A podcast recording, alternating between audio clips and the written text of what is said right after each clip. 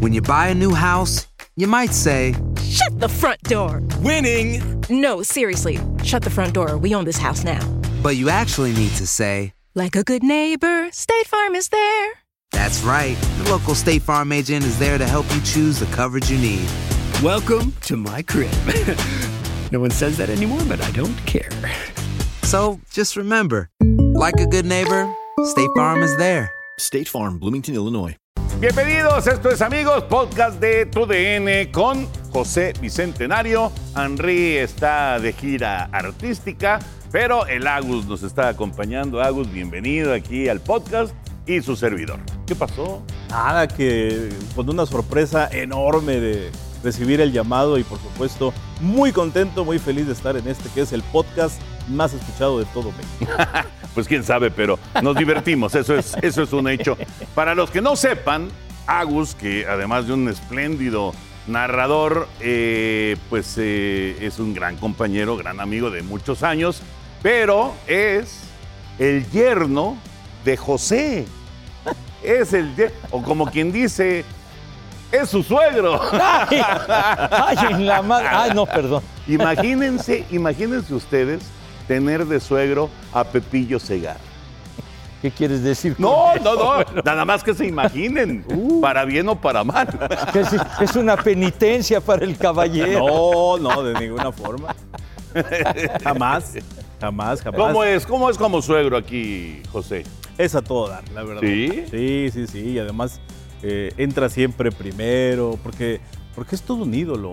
No, Ah, él, no- él- No, no. él- él lo niega, él lo niega, pero la verdad es que es un Parte ídolo. plaza. A donde Ah, ya. llegue, Sí. a donde llegue y pase por usted. Entonces, pues uno se favorece con esos beneficios. ¿no? A uno que nadie lo conoce. Ay, ya me sonó a cotorreo. Sí, este eh, asunto, Pepillo, Pepillo. Es, es, es un gran ídolo, Pepillo. No soy ídolo ni en mi casa. Bueno, pero lo, lo- lo- lo importante es que, la verdad, este, se llevan muy bien y, y además trabajan muy a gusto cuando les toca trabajar, Pepillo. Sí, señor. ¿No? Muy a gusto. La, la verdad que lo hacemos con, con, eh, con, con gusto, con una gran empatía desde hace muchos años. Entonces, pues nos, nos gusta sobre todo ir eh, en particular sobre, sobre la historia de los equipos, etcétera, las anécdotas. Nos gusta mucho comentar. Sí, de acuerdo, de acuerdo. Bueno, ese era el punto número uno antes de arrancar con, con tema. Punto número dos. ¿Dónde está Henry? Pues se fue a echar canastas y que pierden los, los- del hit de Miami, hombre. Y vienen de regreso ya. Ya. Viaje relámpago, los caballeros. Ay, ay, ay. Dicen, dicen que es el salitre de Schultz. O sea que todo lo que quiere Chulsi Ajá. pasa al revés. O sea, él quería que se alargara la serie y ya vienen de regreso a México porque ya se acabó la final de la NBA. Le está pasando a Memo lo que a mí, la primera ocasión que fui a Serie Mundial con los Caballeros, Ah, de veras. en donde... No vayas a contar esa anécdota tan No, lamentable. Ah, ok. No, Se sí, acabó en cuatro. cuéntala, fue cuéntala. fue, eh, en Nueva York y en San Diego. Fueron los Yankees, fueron los padres. Ujú. Y yo fui de rebote porque Beto Sosa había perdido el pasaporte. Y ese día hubo una junta eh, multitudinaria en este estudio A. Ajá. Y se me ocurrió decirles, oigan, yo sí tengo pasaporte. Y entonces Toño como que movió las cosas, movió las piezas. Y, y- y total que toda la vida anduve con una acreditación que decía Roberto Sosa. Se arregló. Y pues yo nunca había ido a una serie mundial. Y ya se imaginará, Nueva York, fue- abrió Nueva York, primeros dos juegos. Y yo preguntaba, oigan, ¿y a qué hora vamos a ir a conocer y el shopping? Y Toño me dijo, novato, se nota que nunca has venido. Este, espérate a que la serie regrese. "Ah, muy bien, no, Toño dice que me espere. Se acabó en cuatro juegos. Y nunca, Nunca, volvimos. regresamos a Nueva York. Nunca volvimos a Nueva York, efectivamente. Pero bueno, entonces Henry ya estará de regreso para el Amigos de VIX, me supongo, ¿no? Pienso que sí, a menos que decidan prolongar la estancia de alguna manera ya personal. Pero no creo. Pero lo dudo muchísimo, lo dudo muchísimo que puedan extender el viático Sí, no. los caballeros. Entonces fue un viaje relámpago allá a Denver que no precisamente está aquí a la vuelta. No, no, no, es cierto, es cierto. Y el punto número tres. Una explicación, José Bicentenario, de tu trabajo como manager en el juego en contra de Panteón Rococó en un juego que terminó 15 carreras por una en favor de. En favor del Panteón Rococo. ¿Qué onda. Pepillo? No, pues qué, qué. No nos llevó, Pepe. No los llevó. ¿Y sabes qué es lo peor? Que empezó ganando. Fueron 15 carreras sin respuesta. Híjole, esto es peor todavía. Más Bueno, fuerte. Echándole limón a la herida a los caballeros, sí. Arrancamos requete bien con un, con un cuadrangular de campo de Stephanie Aradillas que nos acompañó, una jugadora de softball. ¿Una cachirul?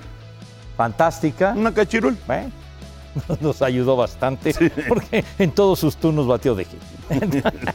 pero luego, luego empezó el rosario de carreras, pero pues la verdad lo que me dio más satisfacción de todo fue que nos divertimos mucho Ah, no, sí, y seguro. que le di oportunidad de jugar a todos y a todas. Todos jugar. O sea, fildeando, batearon todos y, y fue lo que, lo que me dio más gusto. Aunque nos rompieran la madre, no me importaba absolutamente nada. Claro que me gusta ganar, pero me gusta más que estén mis, mis jugadores, mis niños y mis niñas que estén contentos. Y luego, pues, una gran camaradería con los de Panteón Rococó, con el doctor Shenka y con todos ellos, porque son verdaderamente fans del béisbol. Y me decían, de, nosotros crecimos viéndolos en las transmisiones. Dije, ay, Chihuahua, sí, ya, ya estamos rucos. Pero sí, sí, nos dieron. El, el Bebao fue mi pitcher estelar y, y, pues la verdad tiraba bien, pero luego de repente yo, yo creo que se empezó a cansar y los relevos de, del Tamedamus y de Leo Riaño no fueron muy efectivos. Dejaron mucho que desear. Pero digo, ya la ventaja era muy amplia en la séptima entrada. Pero bueno, pero se amplió más. se amplió más, pero ya habían jugado en el campo, pero digo, la verdad pasamos un rato muy agradable. Pero dicen los señores que me van a correr. No. No, van a no, correr. no, no, no, A mí me vale madre, si me corre, pues está bien. Jamás. ¿No? Jamás. Yo fui el este, primero que te defendió. Llegué aquí diciendo que el problema es de la oficina, no del manager. Ahí está. El no señor te Burak- un buen roster. El señor Burak desde la lejanía me mandó un recado que me quería correr.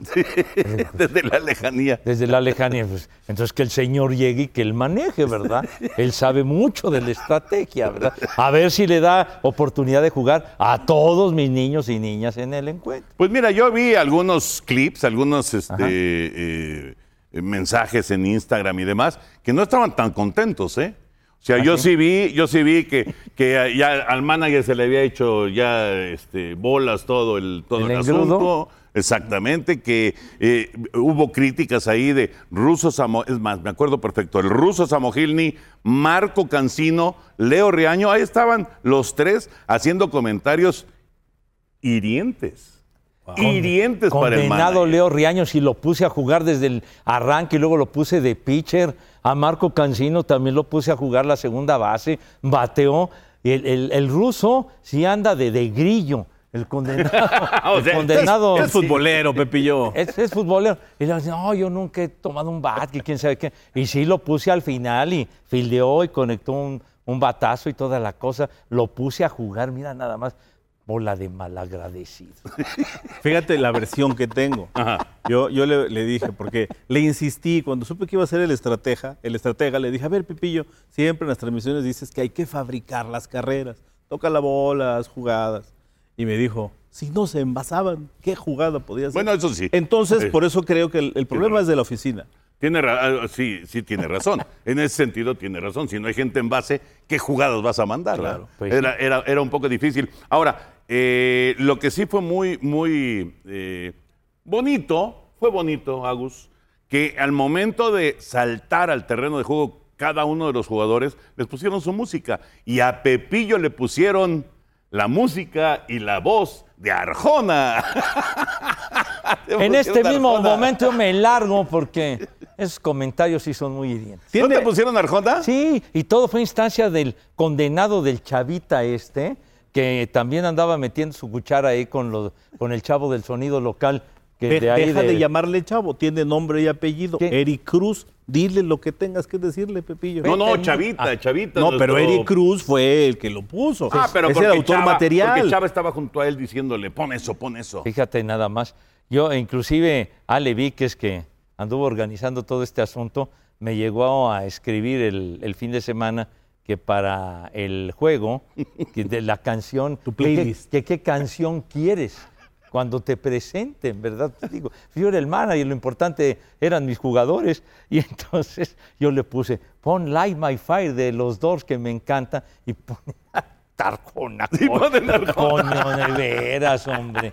De veras. Bueno, y ahora la pregunta es: ¿por qué nosotros no asistimos? O Eso es lo peor. Agus es un espléndido tercera base, gran bateador, muy buen pitcher Pues y sí. prescindiste de tu hierro. Pero yo presi- pero yo no fui el que hizo la convocatoria, señor. Yo le llegué a comentar a Lagos que íbamos a tener ese encuentro. Pero tenías, este, no sé, vara alta, tenías, pues, por lo menos una, una eh, Bueno. voz, ¿no? Voz para pedir a tus jugadores. ¿Eh? Entonces, Una sí. llamada a la oficina. Ah, bueno, entonces reconozco mi error. bueno, está bien. Te hubiera ayudado mucho el Agus. No, no, pienso ¿Y que yo? sí. Y Toño. Ah, pero se largó que hacer el programa del Día del Padre.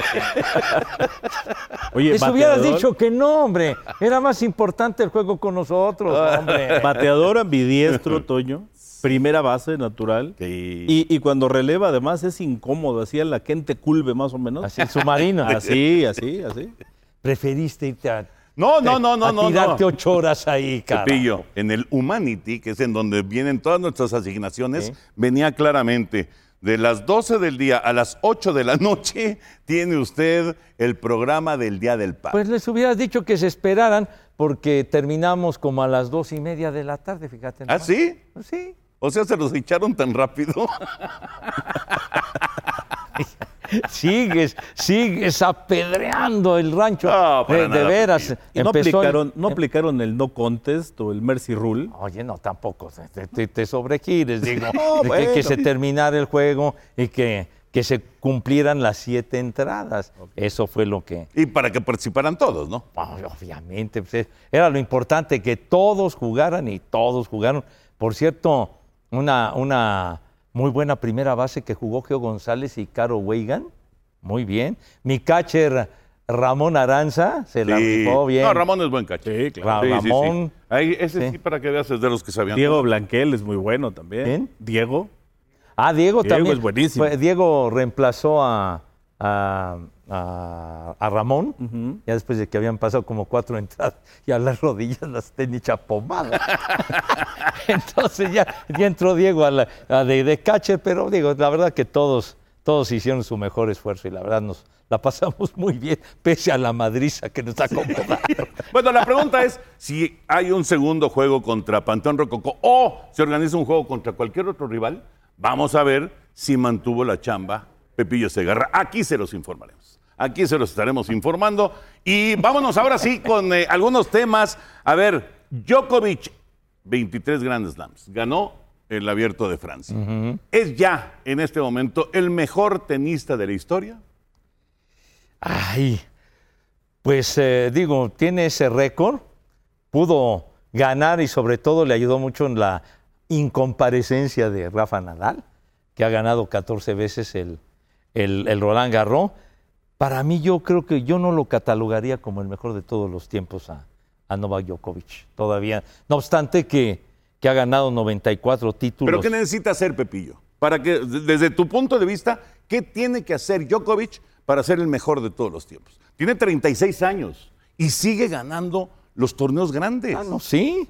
Sí, sí, digo, y la, y la cifra, ¿no? Que, Sí. que es impresionante, ya rompió el empate con Nadal. Y de hecho, de la cifra en general, también con, con mujeres, Margaret Court ganó 24, o sea que está uno. Pero, por ejemplo, yo, yo me acuerdo, Jimmy Connors, Connors no ganó tantos torneos de Grand Slam, pero tuvo 109 títulos a lo largo de su carrera. Entonces, híjole, y, y- y sobre todo pienso yo que me tocó ver a McEnroe y a todos esos grandes de otros tiempos, pero yo me sigo quedando, por ejemplo, con Roger Federer. Para mí, Roger Federer, para mí, ha sido el mejor y por encima de, de Djokovic. ¿Cómo ves, Agus? ¿Ya es el mejor de todos los tiempos o no? Híjole, mira, independientemente de, de- de Djokovic, que es aquí el tema, yo siento que últimamente cuando se dan estas pláticas de quién es el mejor de todos los tiempos, eh, a veces siempre se caen en injusticias, ¿no? Y, y yo creo que, pues, este es un tema para historiadores, a final de cuentas, ¿no? Ajá. Los que vengan más adelante y que puedan hacer un equilibrio y que puedas, eh, eh, estudiar contra quién jugó, decía Pepe, quiénes estuvieron presentes. Yo creo que de los mejores, definitivamente, el mejor, no lo sé. No, no, no, no. Eh, en, en mi época, digamos, ya dedicándome a esto, me parece que ese adjetivo se lo he escuchado por lo menos a cuatro tenistas, que son Federer. Ajá. En su momento a Pete Sampras yo escuchaba que decían que Ajá. podría ser el mejor de todos los tiempos, Djokovic, y, y pues yo creo que eh, lo más justo es hacer una lista de los mejores, el top 20, el top 50 tal vez, porque es bien difícil quedarte con uno solo nada más. Fíjate que eh, tienes razón en, en esto de que mientras está en activo, es difícil darle a alguien la categoría o el estatus de- de- del mejor de todos los tiempos. Es difícil. Eh, digamos, un Tom Brady en la NFL, a lo mejor sí, por la cantidad de anillos de, de, de- de supertazón. Sí. Pero, pero eh, mientras están en activo, como que cuesta trabajo.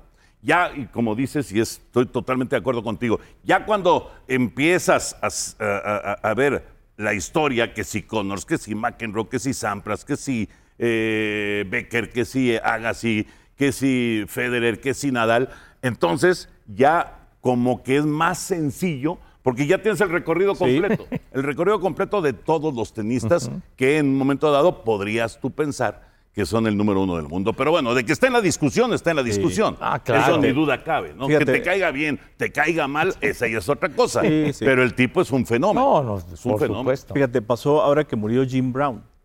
Sí, Eh, claro. eh, pu- ¿cuántas, ¿Cuántas personalidades se han nombrado como el mejor? Y yo le decía a Pepe, eh, ¿cómo, ¿cómo es la polémica? Después de tantos años, a mí me parece que Barry Sanders, de los que yo vi, a mí me parece el mejor, Pero no viste a Jim Brown. pero no vi a Jim Brown. Claro. Entonces es bien injusto. Pero los números de Jim Brown, más de cinco yardas Sí, por acarreo, sí, sí, sí. Te, te indican Sí. que, que era, que era un tipo un fenómeno. fenomenal. ¿no? Un fenómeno. Sí, sí, sí. Sí, no, y fíjate que, bueno, de, también de los, de los grandes, eh, Bjorn Borg, que, Bjorn Borg, por porque fue un fenómeno de, Sí, de los sí, años, sí. de los años 70, principios de los 80, y luego lo de lo del australiano Rod Laver, que pues para muchos ha sido el mejor de la historia, un zurdo verdaderamente fantástico. Lo que pasa es que a él le tocó una época en donde no había la difusión Claro. que tenemos ni nada de esto. Pero ¿no? ahí están sus números. Y, y le, que le tocó una época que no había el profesionalismo. También. Porque el, el profesionalismo comenzó, digamos, hasta el 68 y él ya había ganado eh, ¿Qué títulos. y demás. señalas? ¿Qué tanto ¿Qué señalas? Tú, chiqui. De. Deja de estar fregando al señor, lo desconcentras. Empieza a señalar que si para allá, que si que. ¿Qué te pasa? Oye, tiene, tiene síndrome de coach de tercera este. Pues, Ahí tienes tu coach. Ahí tienes tu coach. Ah, de ¿Qué ver, te voy onda? a, ver, ven, ven, chiqui. Ven, chiqui, por favor. Te voy a llevar Ven al acá. siguiente juego si es que no me corren, ¿eh? Ven acá, chiqui. Sí. Si es que no me Sí, si corren, no me exactamente, corre, bien si es que pensado. no me corre el señor Ven Burak. chiqui, este es el- eh, aquí está el chiqui. Mejor conocido como. ¿Cómo te dice el quequis? ¿Cómo te dice? Ah, dale, ¿Cómo te dice, hombre. güey? Sin miedo. ¡Patas de pollo! Sí, tiene, ve, ve, ve, ve, tiene patas de pollo.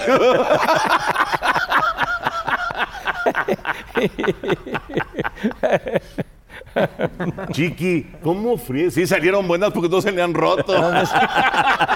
No, sí, ¿Cómo rendidoras. friega, verdad? Te, te señala una cámara y te señala otra cámara. Cuando, donde, en nuestra covacha, Pepillo, No, pero en nuestra covacha estábamos ahí con una sola cámara y ahí nos vemos. Y, y ahora este güey. Nos olvidamos de esto. sí, sí. Estás muy acelerado, no te sobregires, padre, no te sobregires.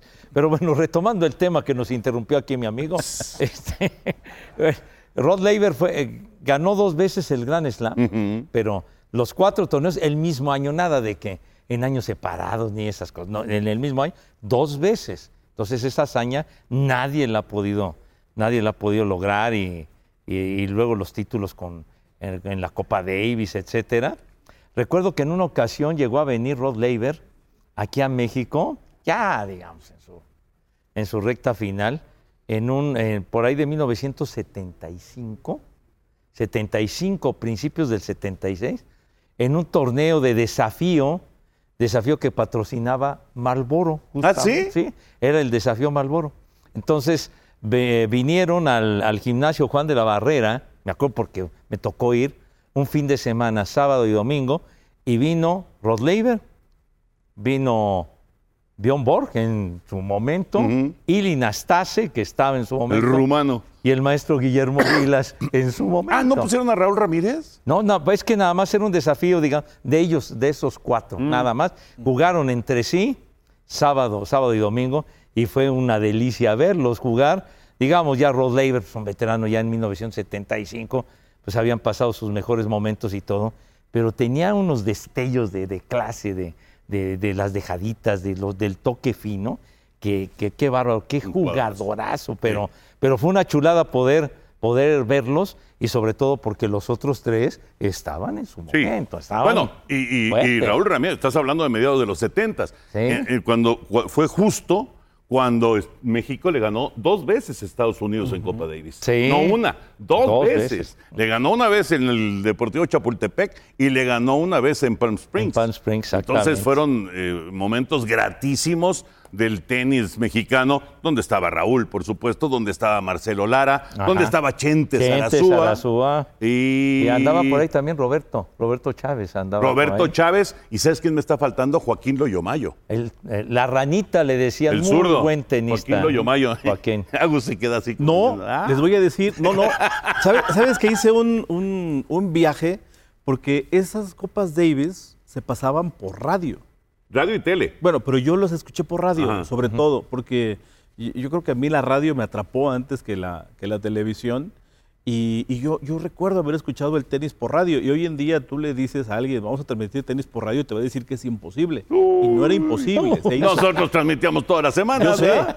Toda Oigan, la semana. y- el torneo de Cincinnati, el torneo de Ohio, el digo de, De Memphis, de Memphis, el de Cincinnati. torneo, todos esos los transmitíamos por radio. Todos. Oigan, y hablando de, de- de este tipo de injusticias, eh, apenas el fin de semana, y a ustedes les encanta el cine y seguramente que nos siguen también, está por salir el documental. De hecho, yo ya tuve la oportunidad de ver cortos de Yogi Berra, que se llama Todavía no se acaba. Me parece que esa va a ser la, la traducción que le van a dar. Y todo surge a raíz de un juego de estrellas en donde llevan a las personalidades vivas más grandes en la historia de las grandes ligas, lo que son las injusticias, y que fue cuando llevaron a Hank Aaron, a Johnny Bench, a Sandy Koufax. Y entonces la sobrina de Yogi Berra, que fue quien, quien ha hecho post-mortem, un trabajo fantástico, le pregunta, oye abuelo, ¿ya te moriste? Y le contestó, pues que yo sepa, no. Y entonces Muy al estilo Yogi Berra, ¿verdad? empiezan a hacer el recuento, ¿no? Y dice, pues es que mi abuelo jugó más series mundiales que los tres juntos, y más anillos que los tres juntos, y, y por esto sale esta película. Entonces, nunca falta que dejes fuera a alguien. Es un temor. Mira, yo acabo de hacer el libro de los diablos, el Museo de los Diablos. Ahí lo traes, ¿no? Sí, aquí lo traigo. Y Sí. mi temor más grande, de verdad, mi, mi temor más grande no era que alguien me dijera, ¿por qué está fulano? Sino que me dijeran, te faltó alguien. Claro. Ese es, ese es el temor más grande. Y es a lo que caes cuando dices, ¿es fulano es el mejor o no? Creo que es bien complicado. Sí. Bueno, Yo- Yogi Berra ya se murió, obviamente. Ya, ya se murió. Pero, pero esto fue cuando todavía Sí, sí, estaba sí. con vida, evidentemente, ¿no? Pero se ve que este documental o película dura 1.43. Debe Va a estar estar buenísimo. Debe estar buenísimo. Bueno, dejamos el tema ahí. Ustedes tendrán su opinión con respecto a, a- a Djokovic, si es el número uno del mundo ya, el de, de la historia, o si todavía no. ¿Qué pasó con Miami, Pepillo, en la final de la NBA? Cinco juegos y adiós. Denver, por primera vez en su historia, logra el título del básquetbol profesional de los Estados Unidos. Fue un fiestononón ahí en la, en la arena. La verdad es que la gente estaba encantada. Este cuate Jokic es una locura. Es verdaderamente un espectáculo porque lo mismo asiste, que eh, de- defiende, que anota. O sea, lo hace absolutamente todo el famoso Joker que fue el, el MVP de las finales, por supuesto, y 94-89 fue el resultado final. Yo vi los últimos, ¿qué será? Como 15 minutos del juego de ayer. Miami no metía una. No metía una. De repente Jimmy Butler se conectó y empezó a, a- meter de tres, pero hubo un lapso importante en el que Miami se, se atoró en sesenta y tantos puntos, setenta y tantos, no me acuerdo, y, y no se movían de ahí. No, claro. Fallaban y fallaban y fallaban. y en el pecado llevaron la penitencia. La cosa fue que el calor de Miami solamente ganó un juego y nos echaron a perder a los Celtics de Boston. Eso fue lo peor, Dios mío, de mi vida, hombre. Ese regresazo formidable de los Celtics y les ganan el séptimo y en el Boston Garden para luego tener esta actuación terrible. En que, digo, fue en cinco juegos, pero prácticamente los barrieron. Pu- los- pu- pudo los haber sido de- barrida. sí, Sí. Los Nuggets de Denver. Y se hubieran pero- ahorrado un viaje Enrique, Chulsi y compañía. Sí, ¿no? sí, sí, pero echaron a perder ese regreso que hubiera sido histórico de los Celtics. Yo creo que es el clásico caso del equipo que dejó todo una serie antes, ¿no? Eh, Ajá. definitivamente siento que incluso se hablaba de si a los Nuggets les iba a, a desfavorecer tanto descanso, todo lo que tuvieron que esperar. Y, y no, creo que, creo que ellos, no quiero decir que se dieron por, por bien servidos después de eliminar a, a Boston como lo hicieron, pero ya, ya, Llegaron a ya su tope. llegaron, llegaron ¿No? a su tope. Y creo que una jugada que defiende mucho, yo también vi la parte final del juego, cuando buscan al final una, eh, elaborar una jugada para un tiro de tres y terminan perdiendo la bola. Creo Ajá. que ese es el resumen de la serie. Sí, sí, sí. Y fue Butler que la perdió, por cierto. sí. Ahora, eh, porque de repente escuchan, ah, es que Butler, que si no es por Butler, no hubieran estado ahí. o sea, Butler, Butler es un superestrella. Sí, sí, sí. Es un superestrella y eso nadie se lo va a quitar. Que tuvo una mala serie, que tuvo un mal juego, pues sí, de acuerdo. Pero si no hubiera sido por él, no hubiera, nunca hubiera llegado el equipo de Miami. Ahora, Jokic, ¿este es el prototipo del nuevo jugador que se busca en la NBA? Porque tiene el tamaño de un. Es un garrochón terrible. de, de- de- de un. ¿Cómo se ¿De un llama? los- poste? de un poste, de los que están ahí metidos en, en la pintura, ¿no? Sí, pero digo, es que debe ser el, el nuevo pro- eh, prototipo porque es, un- es un tipo, ¿cómo, cómo le dicen estos? Polifu- polifuncional. Ah, pluri, pluri. Plurifuncional. Sí, sí, sí, wow, de lo que, del lenguaje dominguero que utilizan nuestros amigos del fútbol. Entonces, este, los que aburren sabrosos. Entonces, así, versátil y toda la cosa. Pero es que ya lo decías, Toño, o sea, defiende, eh, da pases para que anoten. Y el tipo mete canastas como loco. O sea, que es un jugador, es un fenómeno, fenómeno el tipo. Y además fue dos años seguidos el más valioso, pues entonces sí se tienen que buscar jugadores, digamos, de esas características. Sí, sí, porque además, físicamente, eh, obviamente que se lesiona, igual que todos los jugadores se lesionan, pero es más complicado que se lesione, porque es un roble, ¿no? De repente llegan algunos jugadores muy altos, pero muy delgados, ¿no? que, que- que todavía la masa muscular no, no, no termina de desarrollarse en chavitos que, que llegan a la NBA y de repente se topan con, con jugadores que ya están hechos y ¡pum! La pri- el primer choque y se van a, a- a- a la lista de lesionados, ¿no? Entonces, eh, e- este cuate es realmente es un toro, ¿no? Sí, es, es como, como un, un ala cerrada, ¿no? Ándale, O sea, exactamente. que, que es, es una locomotora Sí, sí. Y, y la verdad es que es un, es un jugador que rompe paradigmas, ¿no? Porque si no es el prototipo, pues yo creo que muchos entrenadores estarán ya pensando en quién puede hacer una función de esas, ¿no? Y entonces son, son jugadores de esos que rehacen la historia en los deportes y que cambian. eh, definitivamente le dan un giro Ahora, a la especialidad. Eh, eh, es un hecho que no es solamente, digamos, las cuestiones físicas que tenga un jugador, sino también la mentalidad. Sí. El tipo tiene una mentalidad fantástica, ¿no? Y no, y no, no se viene abajo en el- en- a la hora cero, ¿no? Que ese es, eso es lo, lo más, lo más importante, no, no derrumbarte cuando está a- al tope la presión y al revés. Él quiere la pelota, él quiere y, y él, y él inmediatamente la busca y es el que está ahí para, para dar el pase o para hacer la canasta. Es realmente extraordinario. Bueno, pues felicidades a Denver, ya son campeones. Llegó el título después de cuántos años, Pepillo. Pues ya desde que. Desde que nacieron. Pues sí, es porque este equipo. Bueno, no desde que nacieron, porque vienen de la otra de la, liga, ¿no? de la ABA, que, de la Asociación Americana que, que nació en los años 60 como rival de, de la NBA. Entonces, y, es, y esa liga fue la que, la que implementó los tiros de tres. O sea, la liga novedosa, el tiro de tres, el balón ese de colores Sí, y todo esto. sí. Pero eh, los Nuggets de Denver, un equipo original de esa liga, llegó a la final en el último año de vida de esa liga, que fue como en el 67, y perdieron frente a los Nets de Nueva Jersey. Pero ahí sí De- habían sido ajá. campeones, ¿no? No, ahí no perdieron la única final que Ah, llegaron. ¿tampoco fueron campeones No, ahí? no. Perdieron Ah, pensé que con habían los sido Nets. campeones. Perdieron con los Nets de Nueva Jersey y luego ya se deshizo la liga y entonces algunos equipos de la, de la ABA se fueron a la NBA, incluyendo a los Nuggets.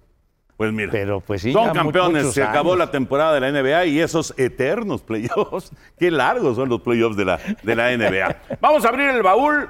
Ah, ah, ya no viene Chava. Ah, ya no viene Ya no Chavita, viene le- Chava, le, tráete da, le da flojera, Ay, pobrecito. güey. Fue de los instigadores para que, para que me Gracias, echaran la, hermano. Gracias, mijito. para que me echaran la carrilla en el juego de ayer, ¿eh? Maldito. Ay, sí. Pero bueno, me permití traer algo beisbolero que, que aprecio, que aprecio muchísimo. No lo des a romper, Pepe. No, no, no, no, no, no, no. Este, que aprecio muchísimo de ¿Eres estos. tú? No, hombre, que ojalá fuera yo. Es el, es Vin Scully. Ah, Ben Scully. Aquí está. Vin Scully, aquí lo voy a poner. Vamos a ponerlo en el centro para que no se vaya a derrumbar. No, no, no, qué bárbaro. Considerado, yo creo, el mejor, el mejor narrador de béisbol. Pues yo creo que sí, ¿no? Yo creo que sí. Vin Scully. Sí, sí, sí. De, y toda, toda una historia con los, con los Dodgers de Los Ángeles de Vin Mm. Scully, que pues se retiró en el 2016. Justamente ese, ese, digamos, este, este cabezón, como les llaman, ¿no? Los Sí. Bubbleheads, es eh, para, para conmemorar su última temporada, Su- el, el opening day de la última temporada de Vince Su Scully. última temporada, sí, entonces eh, lo aprecio mucho porque mi hija, la esposa aquí del señor, La Pau, la Entonces, este, entonces ella, ella estaba trabajando eh, para concluir su doctorado allá en, en Los Ángeles y estuvo ahí como nueve o diez meses viviendo y le gusta, obviamente le gusta el béisbol. Y entonces eh, hubo un día que, que iba a hacer la entrega del- de la figura de Vin Scully y entonces fue que llegó temprano porque no le dan a todos los que van, o sea, creo que son los primeros 20 mil o los primeros 15 mil, o sea, que sea. Y entonces eh, se fue desde muy temprano para, para poder tener el- el- la figura. Y lo curioso es de que platicaba en el sentido de que luego llegaba mucha gente, tenía ya la figura y se iban, ya no se quedaban al juego. Coleccionistas. Y se iban y ya, para, para tener la figura de Vin Scully, que bueno, adorado por, por, por la gente de los Dodgers, ¿no? Y a lo mejor regresaban en la segunda entrada, porque así acostumbran en Los Ángeles, Sí. ¿no? Llegar en la segunda e irse en la octava. Sí, sí, sí, pero, pero bueno, toda una historia de como, como su, su, la frase de arranque, ¿no? It's time for Dodgers baseball. Dodgers Baseball. Oye, pero la- la- la- bueno, dig- digamos de las características de Vince Scully, un fenómeno, es que narraba sin un comentarista. O sea, él hacía la transmisión, lo, lo que le tocaba, digamos, de, de- de- de- de los juegos, porque no narraba todo el partido, pero sí gran parte del juego. Pero, a ver, Agus, narraba solo. Y contaba historias y, y era, bueno, la verdad era un, era un tipo con una capacidad bárbara para, para un, un- un contador de historias fabuloso, pero también un narrador extraordinario. ¿no? Sí, y, y yo creo que es de lo más difícil que podemos encontrar en nuestra profesión, el de pronto no tener a quien darle la pelota, ¿no? Y, y a mí, a mí que me tocaban hacer las giras de, de Ah, los pues, diablos ti- y que me tocaba estar solo, solo. eh, realmente sí se Es cierto. requiere, se requiere de una, de pues una preparación y debes llevar muchas cosas, pero, pero siento que no fue su caso. Se, se notaba demasiado natural. Por supuesto, un señor que vio mucha parte de la historia del béisbol. De hecho, en, en- en homenajes póstumos, eh, escuché alguna entrevista en donde él trató de, de ser jugador, hizo un tryout, pero que se le fue un fly y que en ese momento ya decidió, decidió mejor irse por el micrófono y lo hizo muy bien. Y, y que además también tiene narraciones extraordinarias de NFL. Pues sí, otros deportes, claro. aquel, aquel eh, pase de Montana a, ¿A Clark? a Clark, Ujú. lo narra Vince Sí, sí, tienes razón. Un, un señor espectacular y que pues nos vamos a quedar con ese momento en la Serie Mundial cuando Se suponía iba a tirar la primera bola y dice que se sintió un poco adolorido y le da la pelota a Fernando Valenzuela. Sí, Eso padrísimo. fue de Hollywood, definitivamente. Padrísimo, padre, qué, qué momento, ¿no? Inolvidable ese, ese momento cuando aparece Fernando ahí con, con Vince Cooley justamente. Y además algo muy, muy interesante es que su retiro es cuando ya había superado los 90 años. Sí. O sea, ¿cuántos años narró? Eso quiere decir, Pepillo, que tú tienes por lo menos otros ocho años, ¿no? Sigue el bombardeo aquí del caballero. No, tú tienes otros 30 años, Pepillo. No, hombre, no se sabe uno si vamos a vivir mañana. No, bueno, Entonces no se sabe, Pero, pero- por lo pronto, pero si- bueno. si, tomas el ejemplo de Vince Ah, Cooley, bueno. entonces, ¿a- a qué? creo que tenía 93, 94 años Sí, cuando eh, se eh, retira. Sí, sí, bueno, él nació, si no mal recuerdo, en 1927, Mm. en noviembre del 27. Y luego se convirtió en el, en el narrador más joven en la historia de un juego de serie mundial cuando tenía 25 años, con, con- con los Yankees y con Red Barber, que fue pues, Sí. otra de las leyendas. Red Barber, un tipo genial, que fue el que le dio oportunidad a, a, a Vince Cooley para que comenzara. Y, y parte de, de- de esa historia tan, tan, tan bonita de, de Vince Cooley, le dio oportunidad, lo primero que hizo, lo mandó a narrar un juego de fútbol americano en 1949, la Universidad de Maryland y la Universidad de Boston. Era el, encuentro. Entonces lo mandó a narrar radio y narró en el techo del Fenway Park. Ahí lo mandó a narrar. Y entonces fue que le gustó mucho cómo lo hizo, un muy jovencito, y entonces fue cuando ya se empezó a colar, ta, ta, ta, ta, y fue cuando empezó a tomar, este, a tomar y hacer carrera, y ya lo incluyen en el elenco de narradores. Después los Yankees, cuando despiden a Mel Allen, quisieron hacerlo narrador de los Yankees y no quiso. Porque le iban los Dodgers. Y luego ya se va con los Dodgers y ahí sigue pues toda la historia. Y lo curioso es que el señor nació en el Bronx. En- Mira qué curioso, nació ¿eh? en el Bronx. Qué curioso. Vince Scully, pero era un verdadero genio, un tipazo maravilloso. Bueno, pues muy, muy bonito recuerdo, Pepillo. La verdad, Sí. muy bonito recuerdo, gran personaje. Eh, y además, eh, otro, otro aspecto, digo, insisto, se retira ya en los noventa y tantos años y, y su timbre de voz y su ritmo se mantuvieron ahí siempre. Sí, otra de las cosas Siempre. que yo, que yo leí de, de Vince Scully fue cuando los Dodgers tuvieron que jugar en el Coliseo y que realmente la gente quedaba muy lejos de la Sí, acción. claro. Y fue donde se puso de moda, digamos, que los aficionados llegaran al estadio con, los, con sus radios para escuchar la narración y realmente enterarse de lo Claro. que estaba pasando. Así que, pues, estamos, estamos ante un, un narrador que no Una solamente leyenda. hizo historia, sino que cambió muchas cosas. Los radios de transistores. Sí, Pues sí, yo, sí. yo- yo me acuerdo en, en el Parque del Seguro Social, los años 60 y todo esto, mucha gente llevaba Mucha. sus radios Sí. y estabas viendo el juego y lo estabas escuchando para, para seguir la narración de, de la radio, ¿no? Sí, Entonces era- muchísima gente. Era, era muy padre. Sí. sí. Bueno, pues muy bonito recuerdo, Pepillo. Ahí te va. No, no, no. Ay, hasta me dio escosor, me cae. No, no, no, muy apreciado. Vince Scully, qué bonito el, recuerdo. el maestro Vince Scully, la verdad. ¿Lo vas a regresar acá? Ah, pues, bueno. ahí Está bien, para, bien. para que nos acompañe. Está bien, está bien, pero lo ponemos en el centro, no vaya a ser que de repente le des una patada a la No, mesa, no, no, una cosa así. Y de- de- en uno de tus, de tus arranques, ¿no? De, tu- de las cosas que te molestan. y- en lo que he caído a estas alturas. Oye, Pepillo, por cierto, ¿es cierto que saliste a reclamar una jugada y te peleaste con el manager del, del equipo rival? No, no, me peleé, de Pan- pero, pero de sí. Panteón sí, Rococó. Sí, sí salí a discutir una jugada eh, porque había corredor en primera de, de, de Panteón y entonces vino un batazo para el short. Entonces, eh, Stephanie Aradillas, esta niña maravillosa del, del, del softball, entonces tomó la pelota, tomó la pelota y luego la, o sea, la dejó caer rápido, pues para hacer el doble play.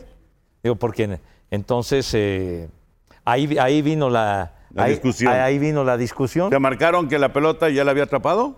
que entonces que, que si ya la había atrapado, eh, hubo una confusión ahí, y entonces yo ya fui a reclamar y le dije, bueno, entonces qué, no, no, no, no está la jugada de doble play o qué, o sea, cayó la bola, etcétera, y entonces ya eh, el manager de Panteón, por cierto, muy buen cuate.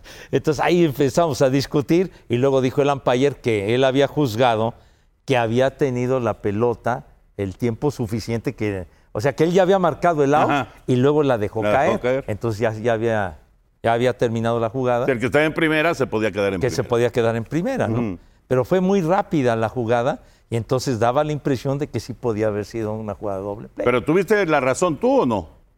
No, yo, yo fui a reclamar para, a- para ver cómo había estado la cosa por, por, por la rapidez de la jugada, de que si podía yo eh, de alguna manera reclamar y decirle, oye, pues sí fue doble play. Ah, ok. Perdió Sí. la discusión. Sí, sí, o sea, y sí fue doble play, pero... Perdió pero, la discusión. Ya. pero luego ya. ya, ¿Pero ya no me había dijo- reto? No, pues... ah, ya, pues. Pepillo, pues es así No muy te fácil. es muy fácil. la- la- la- así nada más, mira. Sí. Así, así. Que Bueno, llamen a las revisa. oficinas. y- No, y sí hay, sí hay mucho video. Y de hecho, Claro. el domingo en la jugada, Ah, sí. el domingo en la jugada van a poder ver todo lo que sucedió en ese duelo de TUDN en contra de Panteón Rococó. Ah, se van Vamos a- a... evitarnos dar el resultado final en, en la jugada para, para evitar Ay, lo La la culpa pena. fue de Pepe, manager. manager que no sirve, lo vamos a correr. Pues córrame, a mí me vale más. No, Pepe. Yo defiendo a mis jugadores y a mis jugadoras, sí, señor. Pero si perdieron, Pepe. Pues sí.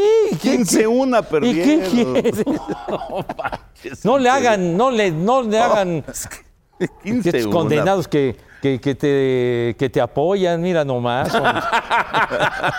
Bueno, el caso, el caso es que en la jugada van a poder ver esta pieza de color de lo que se vivió en el estadio Alfredo Harp, que además jugaron en estadio de lujo. Sí, sí, pues de los muy pocos ¿eh? que, que han podido sostener ahí, un ¿no? juego amistoso en ese diamante. Sí, sí, jugamos en el, en el parque, en el estadio, en el donde juegan los diablos y todos los demás. Habrá Ahí que decirle a Otón que les pase la factura con un descuento. Ay, no, yo pensé que iba que, que le pasaran algo al, No, al no, no, terreno no, de no. juego ¿Qué pasó? para quitar no. toda la- No, no, no.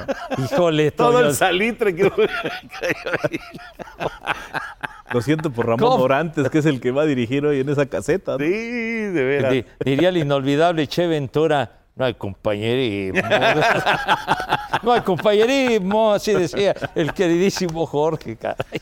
Cerramos el baúl, Pepillo. Cerramos el baúl rápidamente porque ya nos alargamos un poco. ¿Qué viene después, Chava? ¿Qué? Chava. Misión Europa viene después. Misión Europa viene Oh. después. Entonces, Qué preocupación, mano, de ver. qué preocupación. Sí, pues sí, que estamos preocupadísimos porque van a hacer Misión Europa.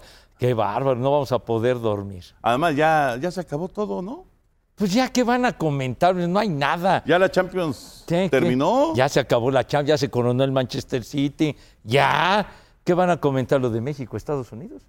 No es Misión Europa, no creo. Ah, no, pues, ya se acabó, hombre, ya que, que tengan un, un, un- un- ¿cómo se dice? Un impasse. Un break. Un break. Un le- break de unos cuantos meses. que les hace bien a los muchachos. Ahora que se, ahora que se reanuden las ligas europeas, allá el calcio, eh, la Liga de las Estrellas, eh, la Liga Premier, pues entonces ya que empiecen. Se aburren sabroso, ya lo saben.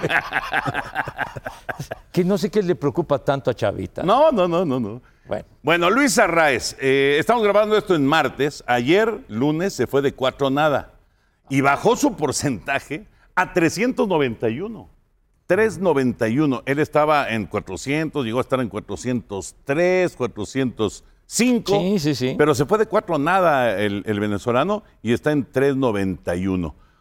Eh, es, es muy difícil eh, aventurarse en este momento, falta muchísimo de temporada, en, en pensar si puede llegar a 400 de porcentaje, pero es rarísimo que Arraez se vaya sin conectar un imparable en un juego, el, el infielder de los Marlins de Miami. Correcto. Y pues está amenazando este récord de Ted Williams, ¿no? El último que bateó sobre 400. 410. Exacto. ¿Y quién fue el último que, ¿Que del que se habló? ¿Todd Helton? Eh, no, mm, no era eh, no. Tony Wynn, ¿no? Tony Wynn. Que era Tony el que Wynn, se había sí. acercado más. Tony Wynn y, y obviamente George Brett. Y Brett, después. exacto. Bueno, un poquito antes. Es Sí. una máquina de imparables. Es, es increíble. Los escuchaba la otra vez. Es increíble pensar ¿por qué lo soltaron? Pues sí, digo, Pablo López es un picherazo. Sí, pero Pero, pero Minnesota soltó a un bateador que es un fenómeno, ¿no? Sí, yo, la- yo la verdad también me hago esa pregunta, ¿por, por- por qué lo soltaron? Digo, claro, si necesitaban picheo, pero te estás deshaciendo de un tipo que es una regadera de imparables y además que está joven, está joven y tiene, tiene 26 años. tiene mucho que ofrecer, eh, Sí. es una garantía y, y pues la verdad ahora sostener el paso, digo, por eso han, eh, se han ido tantos años y tantas décadas de lo de Ted Williams, que fue en el 41. 41, Entonces, exactamente. imagínense, batear sobre 400 está muy, muy complicado. No, pues es- en esta época parecería imposible, Sí. pero bueno, Arraez ahí está coqueteando. Y yo les quería comentar de Gary Sánchez, tan criticado Gary Sánchez, pero de repente llegó a los padres de San Diego, el catcher, ex catcher de, de los Yankees de Nueva York. Lleva 12 juegos al momento de grabar esto. 12 juegos con los padres de San Diego. De esos 12 han ganado 7. Este es un equipo que ha batallado, que está lleno de estrellas, Ajá. pero ha batallado. Bueno, en esos 12 juegos ha pegado 5 cuadrangulares y ha producido 12 carreras. O sea, Gary Sánchez parece que encontró en San Diego el lugar ideal para poder brillar. ¿y qué posición ha estado jugando? Catcher y designado. Eh, yo creo que ahí está la clave. Eh, Gary Sánchez cuando está como receptor no rinde lo mismo. Yo creo que era necesario que encontrara un club que le diera la oportunidad De de, ser no, estar, designado. de no estar siempre atrás del plato. Puede ser. Porque, porque además es un, es un catcher que recibe demasiada presión, porque no es de lo mejor sacando corredores y que además todas estas reglas que, que se han modificado en el béisbol han propiciado que otra vez, bendito Dios, los equipos empiecen a buscar fabricar las carreras, a los robos de base, al toque de pelota, y él no luce. Y entonces creo que esa es una presión que se lleva a la hora de ir al plato. Entonces, como designado, creo, creo que tiene la gran oportunidad de, pues, de ser el, el retorno del año. Pues mira, lo que ahorita como va, digo, ahora sí que me llamó la atención. Yo eh, digo, me gustan los padres, me gusta ver cómo van los padres, pero sí me llama la atención desde que vi que había llegado a San Diego. Lo he estado siguiendo día a día Ajá. y siempre hay algo con Gary Sánchez. O sea, es raro que se vaya sin imparable, es raro que se vaya sin carrera producida. O sea, una carrera producida por, por juego, ese es su promedio, ¿no? No, pero sí, la, la verdad lo está haciendo muy bien Gary Sánchez, que en su época con los Yankees tuvo también sus, sus lapsos de lesiones y demás. Pero estaba llamado a ser un Ah, superestrella. no, Pepe. no, pero por supuesto. eh, y digamos que llegó a tener muy buenos momentos, pero digamos no, no explotó la gran No, estrella no, no que, se suponía. Ni él ni varios Sí, de esa, sí, de esa sí, sí. generación de Yankees. ¿eh? Exactamente. Pero luego, pues en este año anduvo con los Mets de Nueva Claro, York y- y, se, se fue de volada. O sea. Realmente no pasó nada con él, pero pues qué bueno que, que encontró un buen sitio en San Diego. Pues Ahora, ahí el está. sabor ¿no? latino que tienen los padres probablemente también esté influyendo mucho. Puede ser, puede ser. Está, está a gusto con, con San Diego, aparentemente, Gary Sánchez. Eh, por cierto, y, y hablando de transmisiones, no tenemos grandes ligas. Otra vez, híjole, cuando transmitíamos. Cuando transmitimos grandes ligas, pero sí tenemos Liga Mexicana Agus y tenemos Liga Mexicana martes, miércoles, jueves, viernes y domingo. Y viene el juego de las estrellas el próximo domingo en Tabasco. Correcto, por eso este, este viernes no habrá No juego, habrá. Ujú. pero el domingo desde Tabasco el juego de las estrellas Sí, y el sábado el y derbi el de jonrones. Sí. que, que va a estar muy interesante en el Y Si no remozado. me equivoco, perdón, creo que va en vivo en VIX y va a ir diferido en tu DN. ¿eh? Perfecto, pues ahí está la, la opción con eh, estos, estos eh, bombarderos que van a tratar de desafiar un parque que de verdad es, Es difícil. muy difícil, Sí. muy difícil. Sí, para el pegar a home nuevo centenario 27 de febrero y se fue Didi Gregorius que iba a ser un, un atractivo enorme para ese de jonrones, pero bueno, quedan, quedan todavía varios gallones. Yo voy a ir con, con Roberto Ramos. Con Roberto Ramos, te quedas con el primera base de los Diablos Rojos.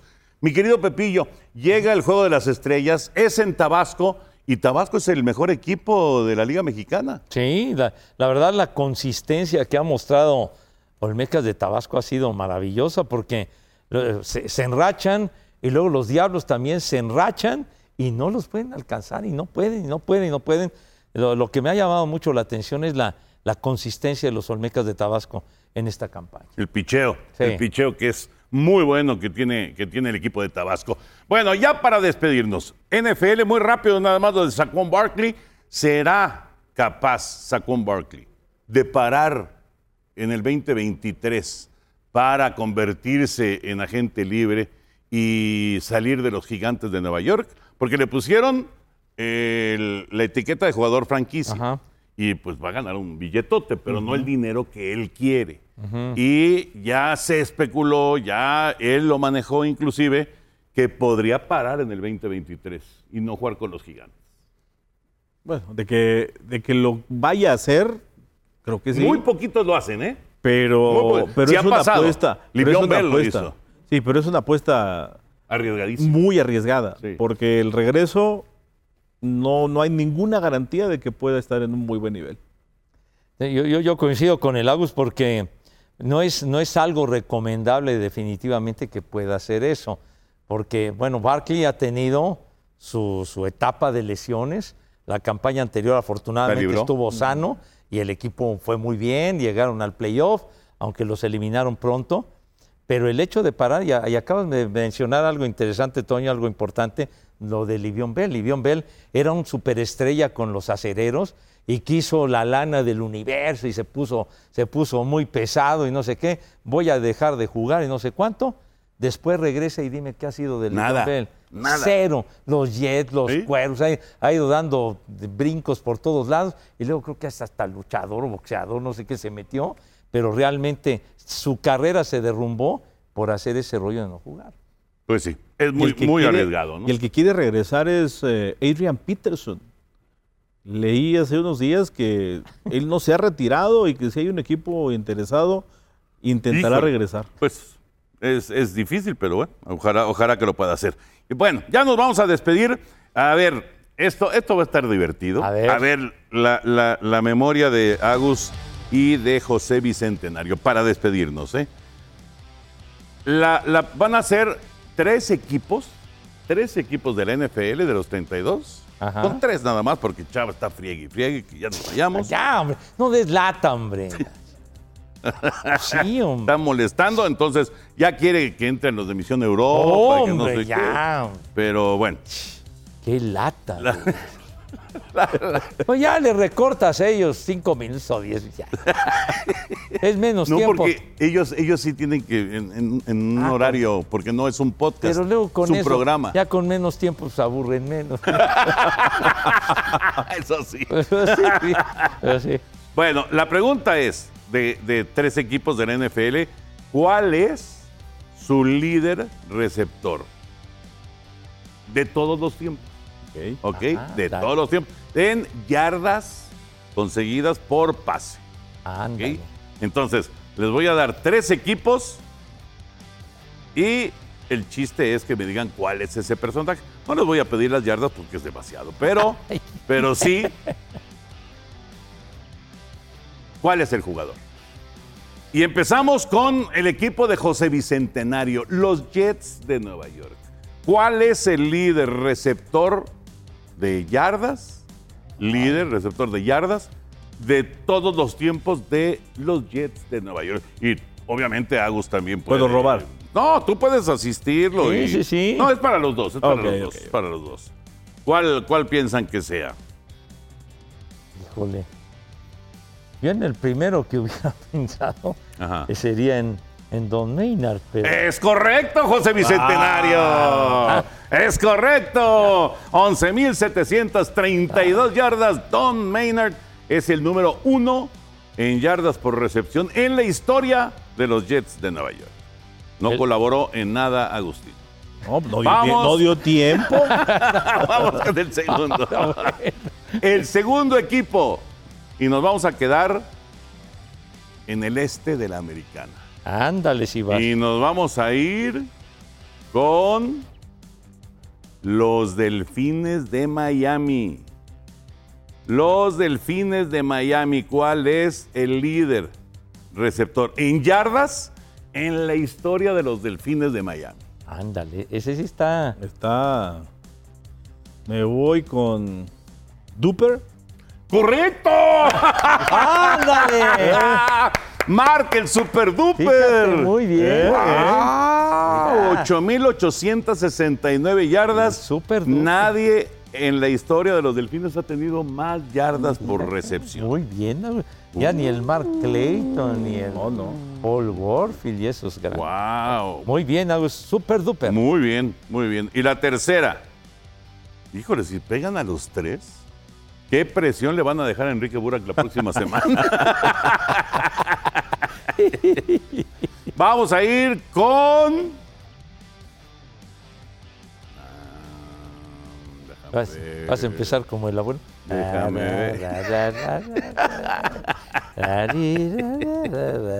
No. En el este de la americana, los Patriotas de Nueva Inglaterra. Ándale. Los Patriotas de Nueva Inglaterra. ¿Quién puede ser? El número uno en yardas por recepción de la historia. De la historia. Uy, uy, uy, uy, uy, uy, uy. Ya, chava, ya vamos, ya Espérate, vamos, chava, hombre. ya vamos. No Ah. presiones a José, ni tampoco a Lagus. Híjole, es que sí, ya. De la historia de los patriotas, sí, yo creo que hay que irse un poquito atrás, ¿eh? Ay, ay, Yo ay. creo, yo creo que actual no es. Porque además han, han- han cambiado mucho de Sí, sí, receptores. de, los, de los receptores. Ay, Digo, obviamente han pasado jugadores como Randy Moss, pero yardas con Nueva Inglaterra, No, pues no fueron, no, fueron no. tantas, ¿no? no, no fueron tantas. cuando Pero llegó- está buena, está buena. ¿Cuál es? ¿Cuál es? Cuando llegó en el 2007, Randy. Moss. No, pero hay, hay de más atrás. Ay, este. Venga, Uy, uy, venga. uy, uy, Uy, ya está silbando Chavita, así como Ya, ya, pidiendo hombre. el final del juego. Lástima que yo no puedo silbar lo que estoy pensando. híjole, híjole, pues yo la verdad ahorita no. Debe de ser uno por ahí de los 90, por Sí, ahí. más o menos, más sí, o sí, menos, sí, sí, más sí. o menos, sí. Sí, sí, sí. Este, De la época de, de- Se agarró ahí a Tony Eason. eh, Ay, a lo mejor agarró hasta Grogan. Steve Grogan un poco. ¿Tú no te acuerdas? No, ¿No? no, no. no, no fue uno que, que seleccionó este Parcells. No, ¿verdad? Pues dime quién. Este. No, uno, uno que. Seleccionó a muchos. No, no, no, que, que fue su primera selección y que luego lo catalogaba, ¿no? que le puso un apodo medio raro. Ah, que lo. Sí, lo trató muy mal. Lo trató muy mal y era un gran receptor. Sí, Pero- ¿cómo se llamaba ese? Pero creo que ese no era. De cuando llegaron al Super Bowl contra Green Bay. Ahorita, ahorita, ahorita me acuerdo, fe. Pero sí fue, era, la época de. Era la época de. Pero era la época de Bledsoe. De Dro- Yo creo que es de la época también un poco de Bledsoe, ¿eh? Ay. Sí, yo creo que es. No, pues creo que creo que no doy. Bueno, dos de tres, de todas maneras. Sí, dos sí, de sí. tres. Y las primeras dos bien. muy rápidas. Sí, además. las primeras dos muy rápidas. Ya nos vamos y pues ahí va a quedar. Ahí va a quedar. Ah, ahí va a quedar en el- Ahí va a quedar. para- Stanley Morgan, Pepito. Ay. Stanley Morgan era Stanley el Morgan, receptor número uno en la historia de los Patriotas de Nueva. Inglaterra. La próxima semana vamos con otra, con otra Ah, división. esto está padre. Tres de otra división, Muy ya, bien. ya con, con Henry y se los mandamos a Lagos también si quiere contestar. Gracias, Agustín. No, un placer, de verdad, un placer estar aquí con ustedes. Gracias, gracias, Agus. Gracias, José Bicentenario. Gracias, niños. Encantado. Y aquí, aquí estaremos la próxima semana. Dios mediante, aquí los esperamos la próxima semana. Esto fue Amigos Podcast de Today.